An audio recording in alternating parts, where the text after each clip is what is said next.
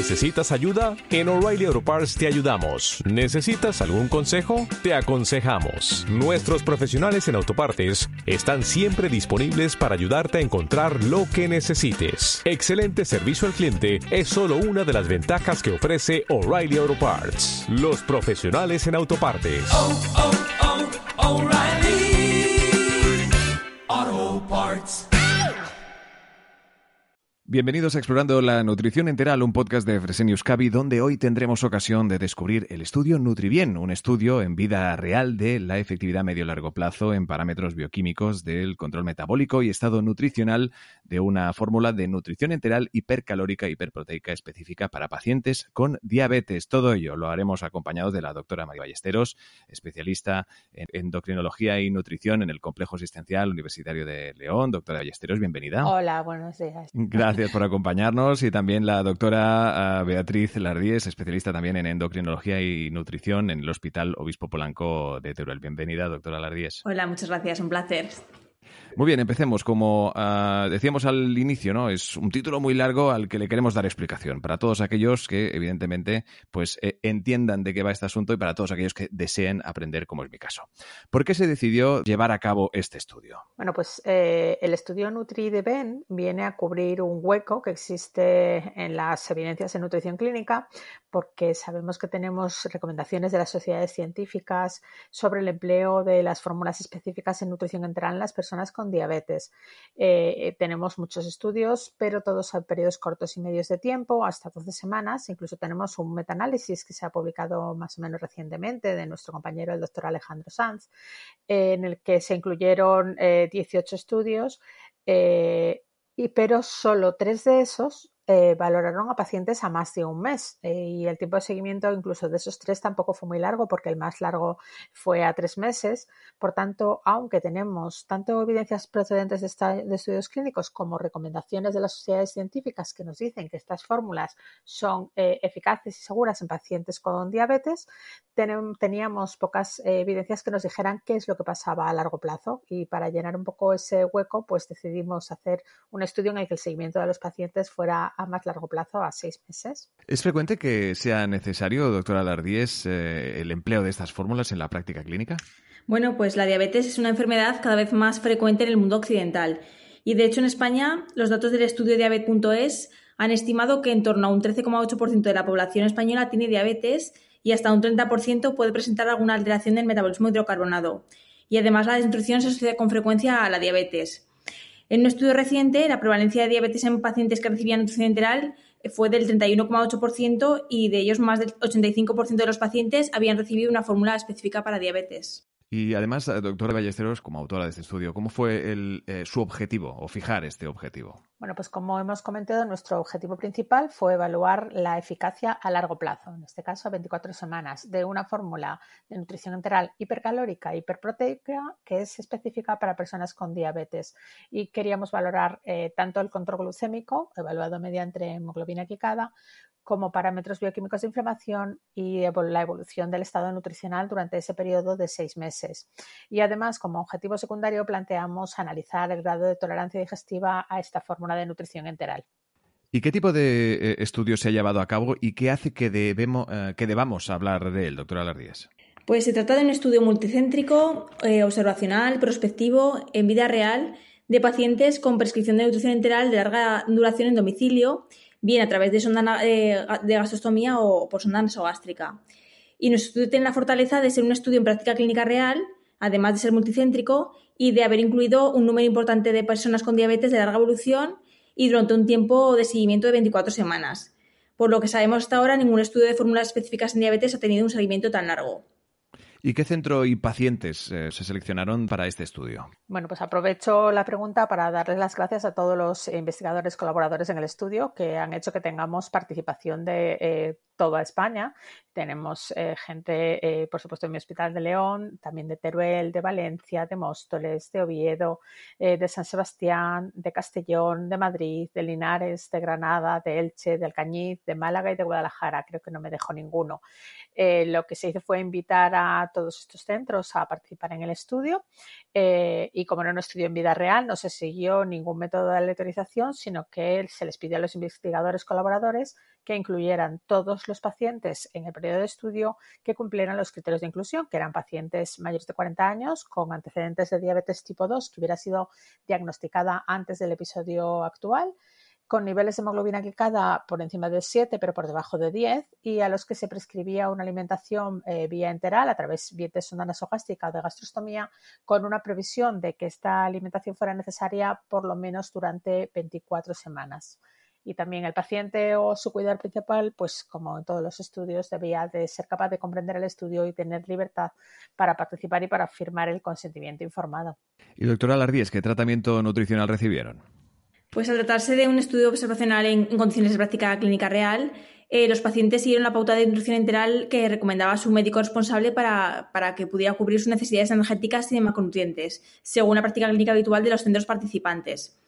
El tratamiento específico de la diabetes también quedó a criterio de cada médico investigador y la fórmula que se usó hipercalórica e hiperproteica eh, tenía una densidad calórica de 1.5 kilocalorías por mililitro y estaba eh, compuesta por un 20% de proteínas, un 35% de carbohidratos, incluyendo destinomaltosa, destrina de tapioca, isomaltulosa y fructosa, un 3% de fibra, eh, de la cual el 78% era soluble, y un 42% de grasas, eh, incluyendo aceites vegetales de colza, girasol y soja, triglicéridos de cadena media y aceite de pescado. Hablemos ahora del seguimiento que se hizo, doctora Ballesteros. Bueno, pues después de una visita inicial en la que lógicamente se comprobaron los criterios de inclusión y se realizaron a cabo las eh, recogida de variables mm, del estudio, pues se hicieron eh, visitas a, las, a, los 12 y a las 24 eh, semanas del inicio de tratamiento. En todas esas visitas, incluyendo la visita inicial, pues se recogieron datos clínicos generales, datos antropométricos, realizó la valoración del estado nutricional mediante valoración global subjetivo y también se recogieron datos eh, bioquímicos. Y en las visitas de seguimiento, además, eh, se recogieron los cambios en las enfermedades y en los tratamientos concomitantes y los episodios de hipoglucemias al mes que podrían haber tenido eh, los pacientes. Como uno de nuestros objetivos también era valorar la tolerancia gastrointestinal, pues esto se hizo eh, considerando el porcentaje de pacientes que presentaban síntomas gastrointestinales, náuseas, vómito, regurgitación, estreñimiento, diarrea, flatulencia, distensión abdominal o dolor abdominal, que se recogieron en todas las visitas del estudio. ¿Y cuáles fueron las características de los pacientes que participaron en este estudio, doctora Lardíez? Bueno, pues para el estudio se reclutaron un total de 112 pacientes, de los cuales 50 eran mujeres, un 44,6%, y 62 varones, que eran un 55,4%. La edad media de los participantes fue de 75 años, eh, de ellos un 41,2% vivían en, su domicilio y un 58,8% eran pacientes institucionalizados. En cuanto al tiempo medio de evolución de la diabetes, fue de 18 años y como complicaciones asociadas a la diabetes sí que presentaban retinopatía un 43,8%, eh, polineuropatía un 26,8%, nefropatía un 25% y enfermedad cardiovascular aparecían un 25%. ¿Qué ocurrió con el estado nutricional y el control glucémico en estos pacientes? Bueno, pues eh, por supuesto el primer objetivo clínico que no del estudio de un tratamiento nutricional es mejorar la situación nutricional y en el estudio eh, lo que vimos fue que el porcentaje de pacientes con desnutrición valorada, como decía antes, por valoración global subjetiva, pues descendió a lo largo de todo el tratamiento de forma significativa. De manera que podemos decir que los pacientes con desnutrición nutrición grave con valoración global subjetiva C eh, disminuyeron de un 30,4% al inicio del estudio a solo un 3%, solo dos pacientes a las 24 semanas de evolución. Eh, y esto se tradujo en que se observó un aumento en las variables relacionadas con la situación nutricional, en el peso, en el índice de masa corporal y en las variables analíticas, albumina, prealbumina y transferrina. El objetivo del estudio era no solo ver si mejoraba el estado nutricional, si eso, sino también si eso lo hacía manteniendo un buen control glucémico a medio largo plazo. Y fue así. Eh, los niveles de glucemia y de hemoglobina glicada se redujeron significativamente a las 12 y a las 24 semanas de manera que eh, a lo largo del seguimiento pues, eh, se consiguió reducir los niveles de hemoglobina glicada en 0,6%, que estos niveles fueron al final del seguimiento de 7,1%, que si consideramos la edad media de nuestros eh, participantes, que era de 75 años, el largo tiempo de evolución de la diabetes y la frecuencia de complicaciones crónicas, podemos considerar que el grado de control glucémico conseguido fue muy bueno. Por tanto, podemos decir que en un contexto de vida real, que es en el que se realizó el estudio, nuestros datos pueden confirmar el efecto favorable de las fórmulas específicas en conseguir un buen control glucémico al tiempo que se mejora la situación nutricional. Y doctora Lardíez, ¿qué otros aspectos son destacables en los resultados del estudio? Bueno, pues sí que nos gustaría destacar la tolerancia gastrointestinal, en la que realmente fue escaso el número de pacientes que tuvieron síntomas moderados graves y realmente no se modificó a lo largo del seguimiento. Además, el porcentaje de pacientes que no tenían sintomatología gastrointestinal fue aumentando y pasó de un 73% inicial a un 88,6% a las 12 semanas y hasta un 97,1% a las 24 semanas. La complicación gastrointestinal sí que más frecuente fue el estreñimiento y se mantuvo sin cambios durante, durante todo el seguimiento. Y realmente nos gustaría reseñar esa buena tolerancia a la fórmula en la que vemos ese progresivo aumento del porcentaje de pacientes sin sintomatología intestinal y de que realmente el hecho de que no haya habido ninguna pérdida de pacientes por discontinuación de la fórmula nos, orienta a que realmente la tolerancia global a lo largo de los meses fue buena y, realmente los pacientes lo toleraron muy bien. Y también, por otro lado, nos gustaría reseñar que el hecho de que la fórmula haya sido hipercalórica y hiperproteica podría despertar inicialmente reticencia sobre su efecto en la hidratación, que podría repercutir en un empeoramiento de la función renal, pero ya, ya se ha demostrado previamente la seguridad de las fórmulas concentradas. Entonces, en ese sentido, estamos, eh, tenemos tranquilidad. Claro.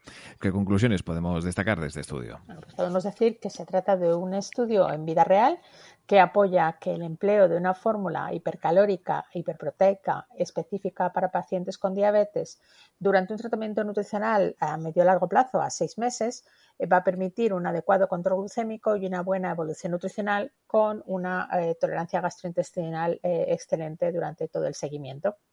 Y ya para terminar, doctora Lardíez, ¿qué futuras líneas de investigación se pueden plantear a la luz de estos resultados?